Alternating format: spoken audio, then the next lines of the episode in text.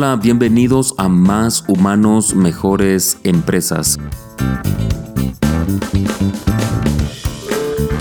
Nuevamente tus tres amigos David Padilla en Ciudad de Guatemala, tu servidor, y Oriol Cabané y Fernando Fernández desde la ciudad de Panamá y México. Dos españoles y un guatemalteco para acompañarte en este proceso de crecimiento personal.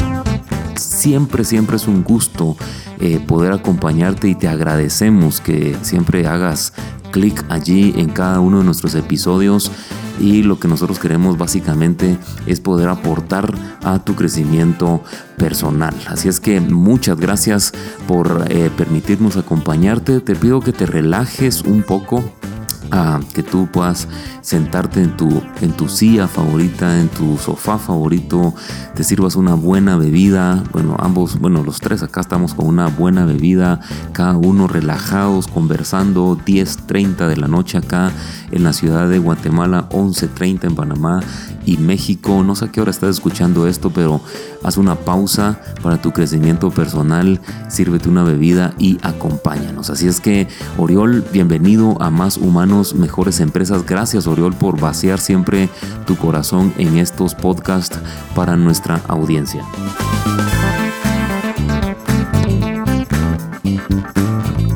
Hola, hola Fernando, hola David. Sí, la verdad que encantado.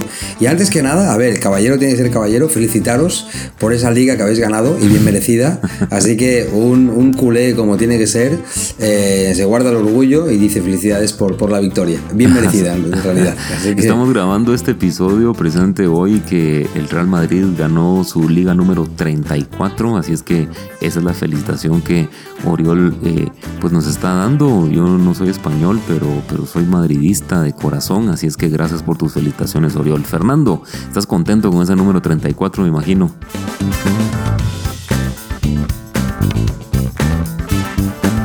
Pues sí, contento, la verdad. Eh, porque las ligas nos está costando mucho con este Barcelona tan, tan fuerte, las ligas que las gana todas.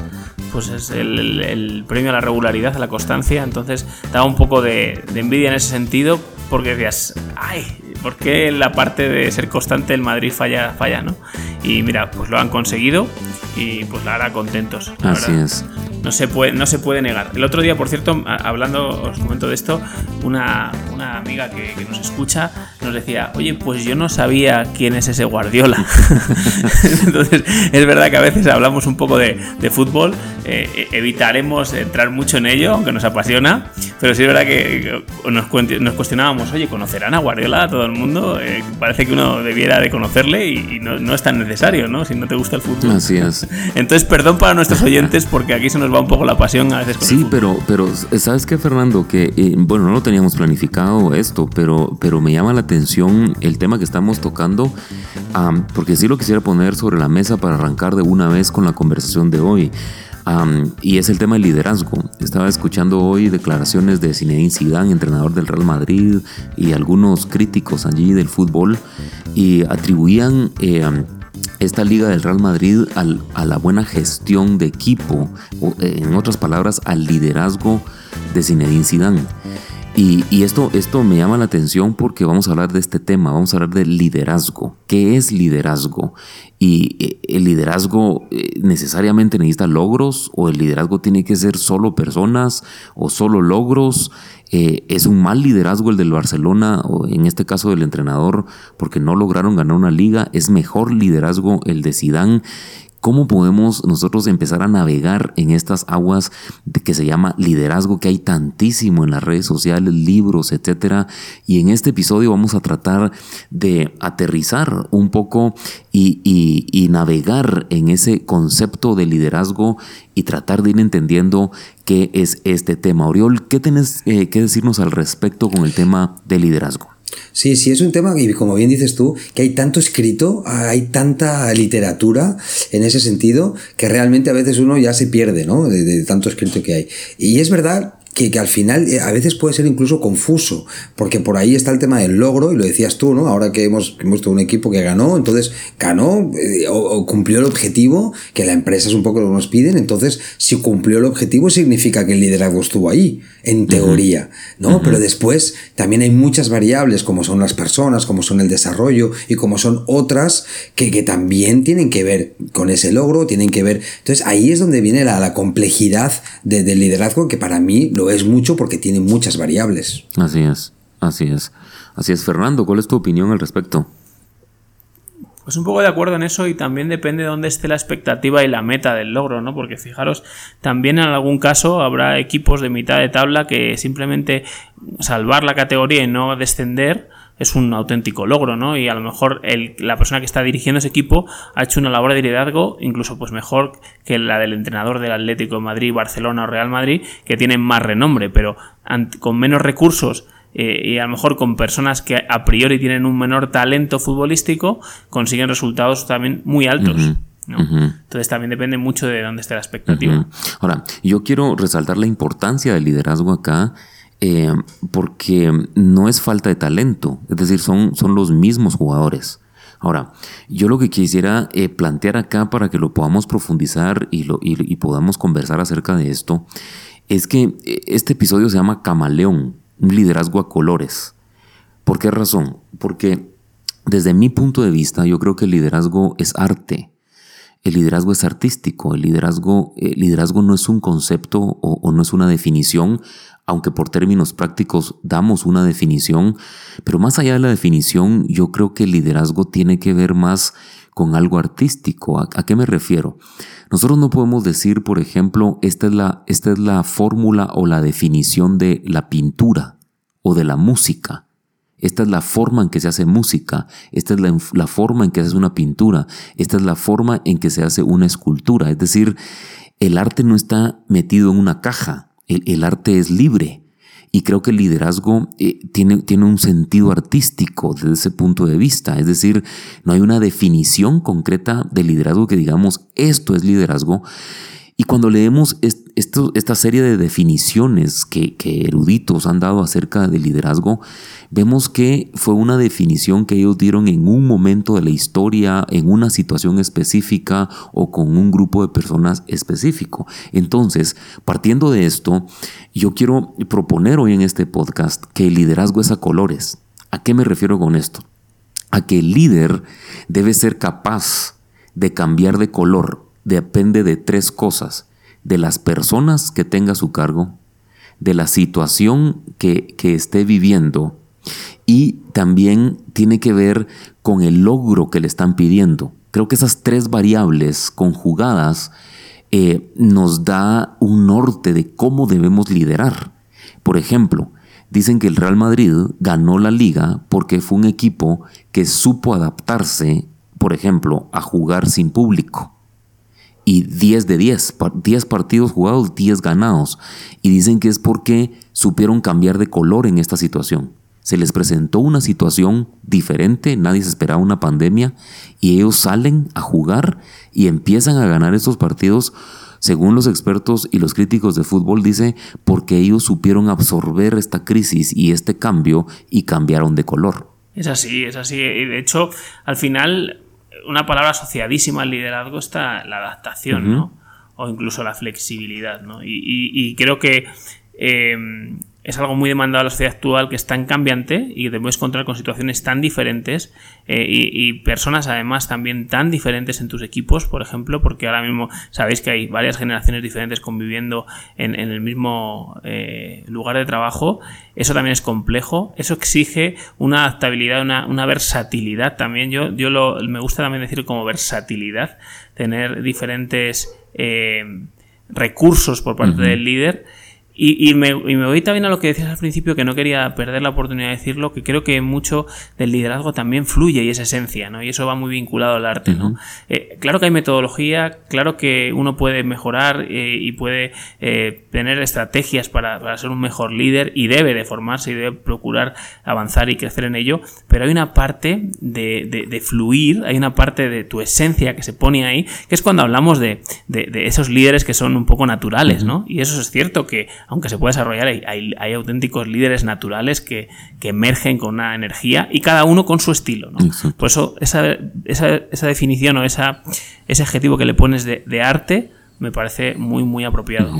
Sí, aparte, eh, decíais, ¿no? Y muchas veces como hay tanta literatura de, liderazgo y nos han explicado tanto cómo hacer, cómo no hacer, creo que eso nos ha viciado a llegar a un lugar donde quizá no estamos tan cómodos, ¿no? Es el líder que tiene que eh, generar respeto, es el líder que tiene que generar el orden, ¿no? Y todo eso es una carga eh, y a veces demasiado, demasiada carga y lo que te pasa es lo que dices, lo que dice Fernando, que no sale ese líder natural porque al final te dieron unas indicaciones y te dijeron, tienes que hacer esto, tienes que hacer que la gente cumpla, tienes que conseguir un logro y toda esa presión seguramente no te deja fluir. Cuando en realidad lo que decía David, yo creo que es súper importante el pensar que el liderazgo al final no deja de ser una filosofía de vida.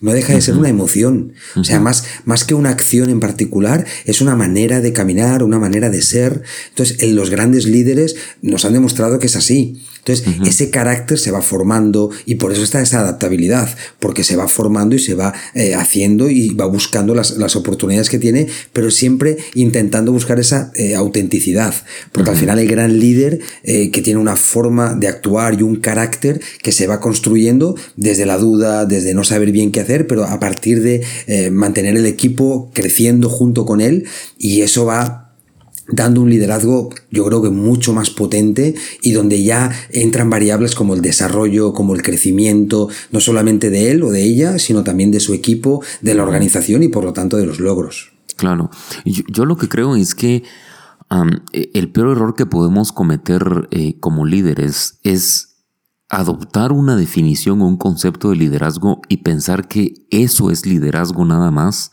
y aplicarlo en todos los momentos que nos toque vivir como líderes, con todas las personas, etc.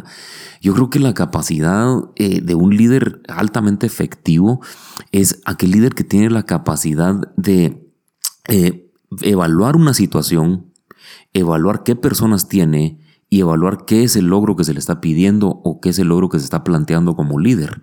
Esas tres variables creo que son lo que nos hace crecer como líderes todos los días. Al estar, al estar em, meditando en esto, de hecho, Camaleón Liderazgo a Colores es una de las rutas de aprendizaje de Hola Human Business Solutions, una de nuestras banderas, eh, dado que el tema de liderazgo es tan importante.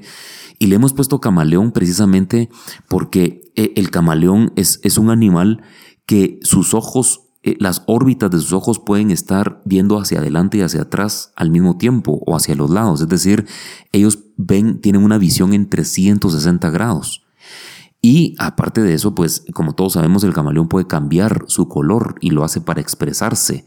De hecho, los camaleones cambian de color para eh, absorber mejor la, la, luz solar y poderse cargar de energía. Entonces, ellos cambian de color de acuerdo a su situación, de acuerdo a qué es el momento que están enfrentando y se expresan con ese color. Por eso creo yo que el liderazgo es muy parecido a los camaleones o debería ser muy parecido. No, el camaleón no dice yo adopto el color rojo y rojo voy a ser siempre. Yo adopto el color verde y verde voy a ser siempre. No, el camaleón dice quiero ver qué color eh, me sirve mejor en esta situación, qué color me sirve mejor para alcanzar este logro, qué color me sirve mejor para poder liderar a esta persona que está a mi cargo. Entonces, creo que el liderazgo es más camaleónico, es más, es más eh, de aprender todos los días y no casarme con un concepto, no casarme con una definición, sino crear mi propio concepto de liderazgo porque yo soy único. Yo soy un líder único y yo puedo crear mi propio concepto, mi propia definición de liderazgo, porque todos vivimos situaciones diferentes, tenemos logros diferentes y tenemos a cargo personas diferentes. Sí, y aparte, fijaros que en la actualidad eh, tanto que se habla de que hoy tenemos los centennials, tenemos, tenemos generaciones distintas también, tenemos que adaptarnos, no podemos. Eh, yo, por ejemplo, leía el otro día eh, distintos estilos de liderazgo que también eh, están dentro de la ruta que, hablaba David. Y, a ver, hoy se habla de que hay un líder que es el líder abundante, que es un líder que está convencido que como más crezca su gente, más va a crecer el negocio. Entonces, toda su habilidad y todo lo que hace y esa abundancia la busca para tener esa prosperidad compartida. Mm. Eso no se encontraba antes y eso es, algo que hoy es muy necesario. Existe el líder humano, que es esa persona que pone en el centro de todas a, todas las personas del equipo porque trabaja desde el potencial, porque entiende que todo el mundo tenemos una parte oscura, pero que todos también tenemos una parte muy con mucha luz y esa es la parte que trabaja y trabaja desde el feed forward o desde herramientas que son muy innovadoras buscando ese potencial y ese futuro, ¿no? Luego, ¿qué decir del líder tecnólogo o el líder digital que habla el idioma que los centennials hablan hoy, porque mucha mm. gente, tú lo vas a poner en una reunión o vas a hacer un meeting motivacional y te prometo que la mayoría de la gente joven de tu empresa ni le interesa estar ahí porque ellos se están manejando desde otro lugar, desde otros canales. Entonces ese líder tecnólogo que entiende ese, ese lenguaje entra perfecto y va muy directo al objetivo y sirve mucho. O por ejemplo un comunicador innovador que lo que hace es experto en generar espacios donde esos espacios son espacios de reflexión, espacios de crítica, porque eso hace crecer al equipo. Entonces, esos estilos que es el camaleón, que cómo se va disfrazando y cómo va viendo distintos eh, y va teniendo distintos colores, esos son eh, innovadores y, por supuesto se van adaptando a la necesidad de hoy. Entonces tienes que ser la capacidad como líder de no quedarte con esa definición que leíste hace un día, sino, sino empezar a innovar en eso también. Exactamente siendo auténtico. O sea, es una cosa importante porque hmm. alguien que nos esté oyendo puede entender como eh, intentar usar una impostura de, tu tipo de, liderazgo. Tú de forma natural vas a tender más hacia un tipo de liderazgo o varios tipos de liderazgo, pero si amplías tu registro te haces mucho más poderoso y sobre todo lo haces desde la perspectiva de poder servir mejor a, tu equipo, de poder ayudarles más. Entonces es como tú vas aprendiendo y desarrollando esas habilidades que tienes también internas y que, en un momento determinado te va a tocar ser autoritario. Porque en un momento determinado de crisis de la empresa puede ser que en un periodo concreto tengas que tomar decisiones muy directas y no haya posibilidad, incluso en algunas de ellas, de llegar ni siquiera a un mero consenso, porque es una cosa que sí, decídela tú y adelante porque está en juego la supervivencia de la empresa. Y, a lo mejor no es tu parte porque tú eres un líder más humano, pero tienes que ir aprendiendo, trabajando esos registros. Es, es muy importante también el, tener mentores, el fijarte también en referencias, en ir aprendiendo de cómo lo han ido haciendo otros, ¿no? Pero, pero yo quiero eso, defender también que eso no, no implica que, la autenticidad no nos parezca fundamental y básica. Totalmente. Es clave. Totalmente. Totalmente. De, de, hecho, de hecho, creo que las personas se conectan mejor con líderes auténticos las personas no están esperando líderes perfectos, pero sí líderes auténticos.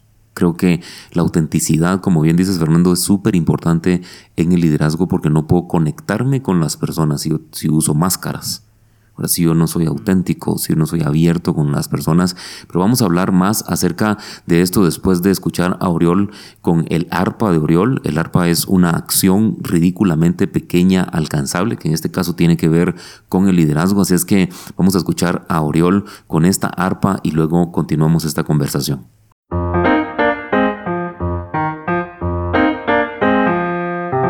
Vamos con el arpa de la semana. Recuerda, acciones ridículamente pequeñas alcanzables. Hoy estamos de camaleón. Hemos visto que en el episodio hablamos, de, hablamos del liderazgo camaleónico. Yo, el camaleón, siempre me he sentido muy identificado, porque es un animal que tiene una facilidad a la adaptación. Y yo que he tenido la suerte de poder vivir en varios países, siento que esa adaptación se ha ido mejorando año tras año. Eh, la tarea a realizar hoy es hacer una pequeña lista y que puedas preguntar, tanto que lo puedas hacer para ti y también para tus miembros de tu equipo, y preguntar cuál es el animal con que ellos se puedan definir.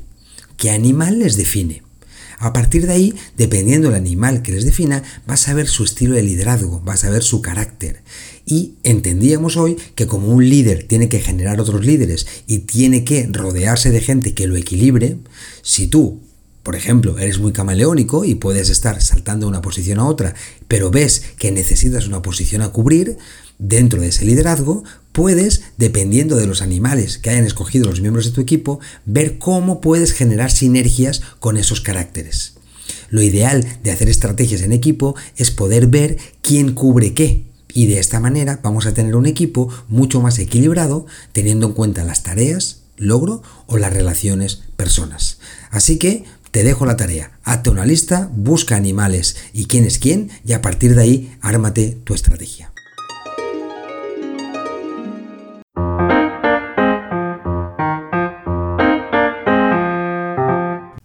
Bien, hemos escuchado a Oriol Cabané con el arpa de Oriol, una acción ridículamente pequeña, alcanzable, que si tú la practicas consistentemente puede hacer una diferencia enorme en tu liderazgo. Estamos hablando acerca del liderazgo Oriol y, Fernando. Oriol, Oriol decía algo hace un momento, el, líder, si me recordás, Oriol, el líder, eh, el, que está como enfocado a las personas, le, pusiste un nombre. Sí, el líder humano se le llama. Líder, el líder el líder humano, pero hablaste de uno al principio que ah, dice que si mi gente, abundante, si, mi, gente crece, crece también eh, la, la, organización. Yo creo que el liderazgo tiene dos columnas que no podemos obviar, no las podemos dejar eh, a, un lado.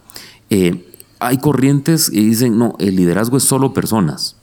Hay corrientes que dicen, no, el liderazgo es solo logros. Yo creo que el liderazgo es precisamente el liderazgo camaleónico o el camaleón es el que logra ese equilibrio entre personas y logros. Yo creo que son dos columnas que el líder tiene que saber que debe mantener, si no, si no su liderazgo es cojo, si no su liderazgo está incompleto. Y me parece interesante lo que dices, Oriol, porque ¿qué es lo que sucede? Yo creo que las personas pueden producir logros, pero los logros no pueden producir personas. E-, ese creo que es el punto. Las dos cosas son importantes, por supuesto que son importantes, pero sí tenemos que entender, y es una realidad, los logros jamás van a producir personas, pero las personas sí pueden producir logros. Entonces, como decía Fernando, puede ser que tu liderazgo esté más, eh, tienda más hacia solo el logro, o puede ser que tu liderazgo tienda más solo a las personas. Y ahí es donde yo creo que debe existir ese liderazgo tipo camaleón. Es decir, ¿Qué color tengo que adoptar yo para poder enfocarme un poco más en las personas si soy enfocado al logro? ¿O qué color tengo que tomar yo si soy enfocado solo al logro, eh, solo a las personas y tengo que enfocarme un poco más al logro?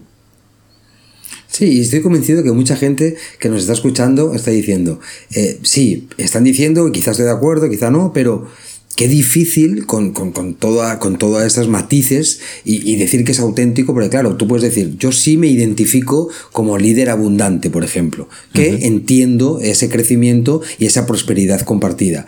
Pero quizá, y decía antes eh, este Fernando, eh, más autoritario, porque es verdad que a veces se necesita, pero no me sale de manera natural.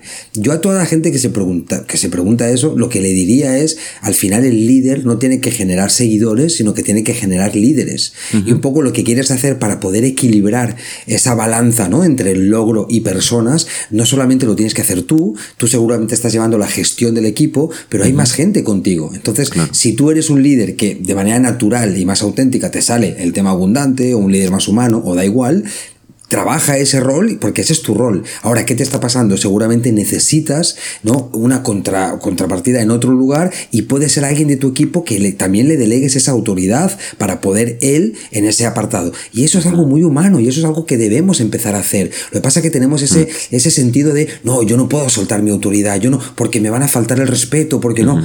Pero, pero si, ¿dónde estamos? O sea, yo creo que cuando una persona se siente o se muestra vulnerable es cuando más se quiere seguir y es cuando más me quiere, me, se quiere ayudar.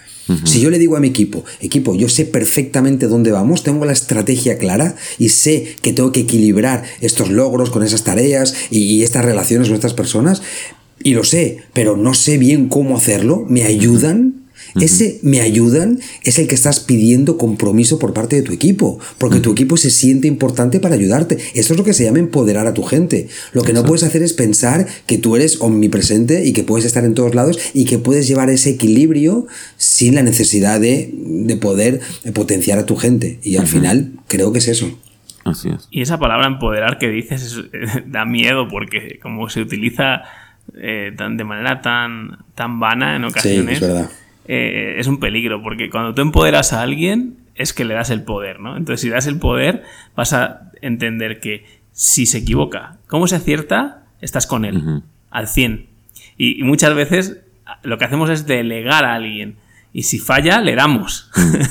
y eso no puede ser. O sea, si tú empoderas a alguien, le das el poder también de que eh, pruebe, de que, de que tenga la iniciativa. Y ahí es donde surge otro de los grandes valores que actualmente se, potencian, ¿no? La creatividad. Si no hay un espacio seguro, si no hay un empoderamiento de la persona, la persona no se va a atrever a, innovar y a crear cosas nuevas porque si falla le van a penalizar, ¿no? Entonces, todo esto, eh, la verdad que es un tema... Eh, muy amplio, muy apasionante y a mí me gusta mucho la, idea del camaleón porque al final es, como, como, la versatilidad, como el hombre orquesta, que, ahí tiene, tiene muchas eh, herramientas distintas y sobre todo que, la, que, te puedes desarrollar tú, seguir como líder creciendo en muchas áreas, ¿no? Y eso es algo importantísimo. O sea, no puedes parar, eh, como alguna vez creo que le, oí a David, si ya crees que ya has llegado, es el principio del fin. ¿sabes? Puede aguantar un poquito de tiempo, pero vas a acabar cayendo. Y, y, para ti que nos estás escuchando, que, que tienes gente a tu cargo, quiero, quiero decirte esto. Ah, si tú delegas tareas, lo que vas a obtener es seguidores. Pero si tú delegas autoridad, lo que vas a obtener es líderes. Ahora, el tema con la autoridad, y ambos mencionaron el empoderamiento, la autoridad, etc. El tema de la autoridad es que la autoridad no me la da una posición. Yo recientemente, eh, eh, eh, bueno, con ustedes dos, en una reunión de contenidos de todo lo que hacemos en Hola Human Business Solutions, Em, leímos juntos una frase. Y esta frase dice que mi posición y mis logros pueden ser el punto más alto de mi carrera, pero al mismo tiempo el punto más bajo de mi influencia. Porque la posición y logros no dan influencia y no dan autoridad. La autoridad creo yo que es el punto más alto de la influencia. Y en algo que sí yo estoy de acuerdo con la N cantidad de definiciones que hay de liderazgo, es que el liderazgo es influencia. Yo no puedo decir que tengo liderazgo si yo no influyo en las personas. El liderazgo de alguna manera, el liderazgo que trasciende, eh, sobre todo, no tiene que ver solo con logros, sino tiene que ver con personas. Y cuando involucro en la ecuación a las personas, yo necesariamente tengo que crecer en mi influencia y el nivel más alto es la autoridad. Es decir, al llegar yo a tener ese grado alto de influencia, entonces yo puedo empezar a delegar autoridad. Yo no puedo empezar a delegar autoridad una, en, en, una semana que tengo un equipo. Es decir, porque yo soy el jefe, porque yo estoy hasta arriba, ahora yo voy a empezar a delegar autoridad. No, porque usted vino a esa organización quizás a la posición más alta, ya sea una gerencia de mercadeo, de ventas, lo que sea, o el gerente general, usted puede ir a, esa posición quizás por los logros que ha traído, pero eso no quiere decir que usted tenga influencia. Esa posición y ese logro solo le dan la oportunidad a usted de empezar a hacer crecer su influencia. Y por supuesto que es importante esa posición y ese logro, porque es la, llave, es la puerta de entrada para empezar a, a, ejercer mi influencia. Pero no podemos confundirnos y decir, como tengo la posición y me amparan muchos logros, yo tengo influencia. Porque la influencia no se da en masas, la influencia no se da en fama en redes sociales, la influencia se da en una relación uno a uno con el equipo. ¿Verdad? Y eso es lo que empieza a hacer crecer mi influencia y entonces empiezo toda una travesía de crecimiento de influencia para que yo pueda en un momento dado empezar a delegar autoridad. Sí, y es importantísimo eso que dices porque al final esa influencia es lo que te va a hacer llegar o no llegar. Eh, y hablabas, ¿no? Y lo decías, que el logro no solamente es un resultado, sino que el logro puede ser trascender, puede ser un legado, y ahí ya estamos ampliando la palabra logro, que es lo que creo que tenemos que hacer. Si hablamos de liderazgo, yo no creo que el liderazgo sea algo tan simple como para llegar a un número, sino que es mucho más que eso. Y ahí la influencia cobra importancia. Sí quería deciros, y no sé si compartís conmigo, que tengo una sensación que es, hablábamos de esa, de esa eh, balanza, ¿no? O ese equilibrio entre logros, que son tareas, y personas, que son relaciones. Normalmente hace unos años atrás lo que solía pasar es que si una persona era muy buena en sus tareas, era una persona que destacaba en esa parte técnica, normalmente las empresas lo que hacían lo promocionaban para ser líder. Entonces era un líder que estaba más decantado para el tema porque se sentía cómodo en ese lugar, pero tenía un problema importante con las relaciones porque nadie le había enseñado y porque naturalmente no lo tenía. Entonces ahí los equipos estaban desequilibrados. Muchas empresas creo que eso lo vieron, se dieron cuenta que estaban promocionando al técnico y no, y no al líder, ¿no? Y cambiaron eh, su, su, su, estrategia. Entonces lo que hicieron fue todo lo contrario. Se dieron cuenta que había líderes naturales que eran muy buenos en la relación, ¿sí? Y quizá en la tarea no tanto, pero entonces los promocionaban. y volvían a pecar igual, porque al final es lo mismo. O sea, al final lo que estamos hablando es que se necesita ese equilibrio entre logros y relaciones o, tareas, ¿no? Entonces, a lo que voy es, al final lo, yo, lo que yo creo es que es una, una transición. O sea, yo como líder he tenido que ayudar a gente que estaba más focalizada al logro, a la tarea, y he tenido que mostrarle otro camino que tiene que ver con las relaciones, con la importancia de la gestión emocional del equipo, porque eso determina mucho la calidad de las tareas, y al revés, y gente que estaba muy eh, ávida en el sentido humano y en ese sentido de relaciones, pero también tenías que llevarlo a darse cuenta que las tareas eran fundamentales y que el logro era fundamental porque ese mismo logro retroalimentaba al equipo. Entonces, creo que ese es el equilibrio eh, que me parece que siempre hay que ir trabajando y por eso es complejo, porque puedes estar haciendo cosas, de repente el equipo te cambió, ahora se fue fulanito, vino menganito y tengo que volver a, empezar a buscar otra vez ese equilibrio, ¿no? Porque me parece que es complicado que siempre esté ahí en el medio, ¿no? Exacto. Exactamente. Y sí, y lo que queremos en este episodio es simplemente encender una chispa de curiosidad, de decir, ok, mi liderazgo estará cojo en una de estas dos columnas. Eh, eh, ¿Estaré más enfocado a las tareas y descuidando las relaciones? ¿O al revés, estaré más enfocado en las relaciones y descuidando los logros? Porque e, ese, ese equilibrio es, es el, el, que el líder debe mantener. Por otro lado, la situación que está viviendo eh, la organización que tú diriges o el equipo que tú diriges. Por ejemplo, ¿quién nos iba a decir que vamos a estar en una pandemia encerrados ya, por lo menos en Guatemala, cuatro meses? Esta es una situación y yo creo que las empresas son una, eh, una serie de situaciones. Siempre eh, la empresa puede, estar en una situación de que está iniciando. La empresa puede ser que esté en una situación en donde está fusionándose. La empresa puede ser que esté en una situación en donde no está vendiendo mucho. O al revés, la empresa puede estar, puede estar en una situación en donde está vendiendo mucho. Porque, y David, ¿eso que tiene de malo? Y le voy a decir una cosa. Eh, una cosa e, es, es saber levantarse del fracaso, pero también otra es saber levantarse del éxito. Hay éxitos que nos dejan tirados, ¿verdad? Y tenemos que tener capacidad de levantarnos del fracaso, pero también de levantarnos del éxito. Si no tenemos cuidado, el éxito nos puede eh, eh, de alguna manera bloquear la visión y decir, ya somos los mejores, etc. Y ahí empieza el declive de una organización. Entonces un líder tiene que ser capaz de entender esa situación para saber cómo liderar en medio de esa situación. Entonces el liderazgo es, es, es artístico, como hemos dicho y lo que queremos es darte esa chispa de curiosidad de decir, ok, quiero, quiero, quiero evaluarme como líder y quiero empezar a expresar mi propio liderazgo. Porque Oriol y Fernando decían cosas muy importantes en, todo este episodio y, hablamos del logro y, y, las personas, etc. Y Oriol lo ha dicho en otros episodios. El asunto es que lo que se aplaude es el logro. Lo que se premia es el logro. Ahora, yo quiero decirte, no te escudes en decir, ah, es que lo que sucede es que en esta empresa solo aplauden si lo logro. No, no, no es un asunto de la empresa, es un asunto tuyo como líder. ¿Cómo quieres ser tú como líder? No como te está diciendo la empresa que tú seas. Porque la empresa, todas las empresas vamos a aplaudir el logro, ¿cómo no? Pero tú puedes dar un paso más allá y decir, ok, pero yo voy a lograr esto y voy a llevar a las personas conmigo. No importa si lo aplauden o no en la empresa, no, no es cuestión de si lo aplauden o no, es cuestión de cuánto estás trascendiendo tú como persona, tú como líder, en esa autenticidad que decía Fernando, en, esa, en, en ese líder auténtico que tú dices, no, yo quiero ser un líder, no importa si me lo aplauden o no, es porque yo quiero trascender como líder, como persona. Sí, igual hay mucha gente por, por la franja de edad que, que sabemos que nos escuchan que, pueden estar replanteándose su liderazgo ahora cuando nos escuchan o lo están haciendo ya un tiempo por acá porque no les funciona algo de lo que están haciendo. Mm. Y igualmente habrá gente que lo, que lo asuma por primera vez, ¿no?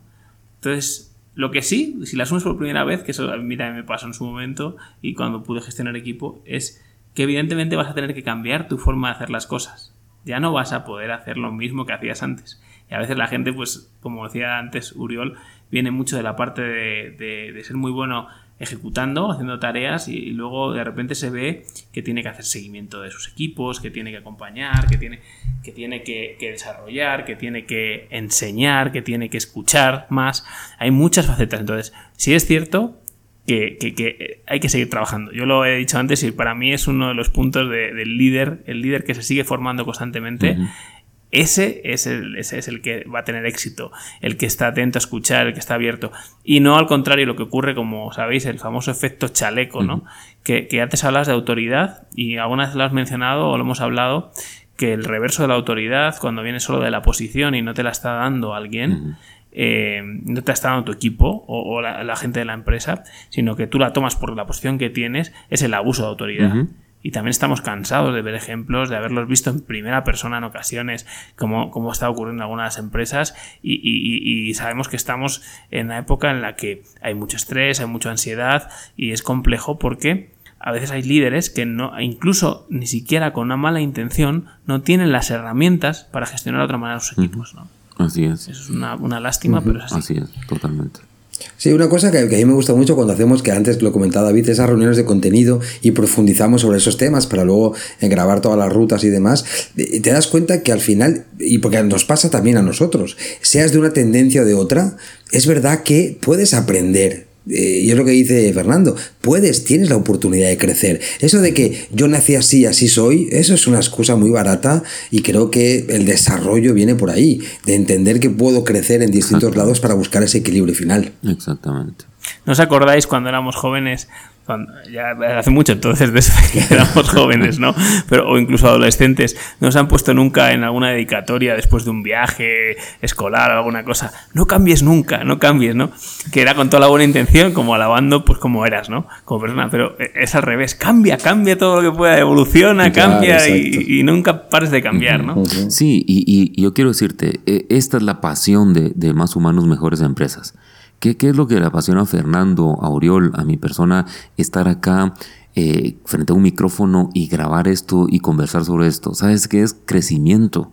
Nosotros crecemos muchísimo cuando tenemos estas reuniones de contenidos terminamos crecidos. Aporta Oriol, aporta eh, Fernando, yo doy mi aporte y dos personas más que están allí, Jorge, etcétera, aportamos y terminamos creciendo. Yo te quiero decir, no dejes de crecer, porque imagínate, estamos grabando este podcast en medio de este confinamiento, de la pandemia, del COVID-19. Imagínate que tú dices, es que yo ya llegué, yo soy, yo soy líder. Lo que pasa es que, ¿y qué más tengo que aprender, pues? Bueno, tienes que aprender a liderar en medio de una pandemia. es decir, no puedes decir ya llegué, porque no sabes qué, por eso es que es camaleón. No sabes qué situación te va a traer la vida. No sabes qué giro va a dar la empresa. No sabes qué personas va a estar liderando mañana. Eh, no sabes cómo vas a cambiar tú eh, personalmente, en tu vida personal. Y hay cambios, hay, hay, momentos buenos, malos, puntos altos, puntos bajos en la vida. Por eso es que no podemos dejar de crecer en nuestro liderazgo. ¿Por qué razón? Porque la vida se trata de situaciones, las empresas se tratan de situaciones, las familias se trata de situaciones, tratamos con personas. Yo siempre he dicho que eh, la vida se trata de relaciones, lo demás son detalles. Entonces, tenemos que crecer en liderazgo. Obviamente, en 35, 40 minutos que dura este episodio, no podemos decir eh, todo lo que hay que decir acerca del liderazgo. Solo queremos encender esa chispa de curiosidad. Siempre decimos acá en Más Humanos, Mejores Empresas que la duda dispara el aprendizaje. Y eso es lo que queremos hacer en este episodio, encender esa chispa de decir, ¿tu liderazgo está cojo? ¿Tu liderazgo está solo enfocado en logros o solo enfocado en personas? ¿Ya evaluaste la situación en la que está viviendo la organización, tu vida, tu familia, lo que sea que estés liderando? ¿Ya, ya evaluaste la situación? ¿Para qué? Para saber qué color tienes que adoptar. Te invito a que seas un camaleón. Te invito a que tus ojos tengan esa órbita de ver en 360 grados para poder eh, eh, sacar ese líder que está ahí adentro de ti. Y, luego enfocado, ¿eh? El camaleón enfocado. Cuando tiene que lanzar el ataque y conseguir el objetivo, lo consigue. o sea que, claro, como bien decía, ¿no? O sea, eh, personas, logros, todo, todo combinado es, es, el, perfecto, ¿no? Que es el perfecto imperfecto, como decíamos antes, que no se trata de un líder perfecto. Sí, y al final eso, ¿no? Y el mensaje final es desafíate, porque realmente hay mucho por, por crecer, hay mucho por hacer, y eso es una gran noticia.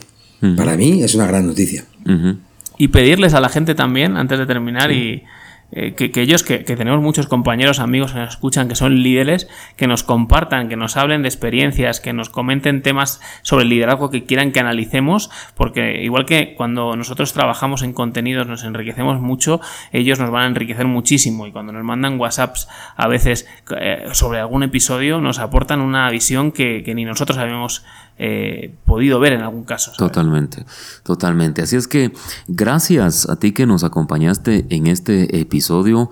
Eh, sigue creciendo, por favor, sigue buscando maneras eh, en tu crecimiento. Gracias por, por preferir más humanos, mejores empresas en tu lista de podcast y lo que, eh, lo que escuchas. Gracias por ponernos ahí como tus favoritos para tu crecimiento personal. No somos tres personas que creemos que no lo sabemos todo, somos tres personas que creemos que estamos en un proceso de crecimiento. Así es que gracias por permitirnos ser vulnerables contigo, ser abiertos contigo, ser auténticos contigo. Si has escuchado podcasts anteriores, notarás que a veces yo traigo muchas dudas, a veces trae Oriol muchas dudas, a veces trae Fernando muchas dudas. ¿Por qué? Porque queremos de alguna manera eh, vivir esa autenticidad. Eh, quizás alguno de nosotros, como en mi caso, eh, hemos pasado momentos de la vida en donde se nos olvida ser auténticos y realmente el golpe ha sido durísimo. Cuando tenemos caretas, cuando tenemos eh, apariencias y el golpe ha sido durísimo. Así es que te invito a que tú seas auténtico, seas vulnerable como lo somos nosotros acá en Más Humanos, Mejores Empresas. ¿Por qué? Porque un ser humano es así. Un ser humano no es perfecto, un ser humano sí puede tratar de ser correcto y es una cosa totalmente distinta. Así es que gracias porque nos has acompañado, gracias porque nos has permitido acompañarte acá en más humanos, mejores empresas, en donde creemos que si somos más humanos, vamos a ser mejores empresas y por lo tanto un mejor mundo. Hasta la próxima, cuídate, pásala bien, chao.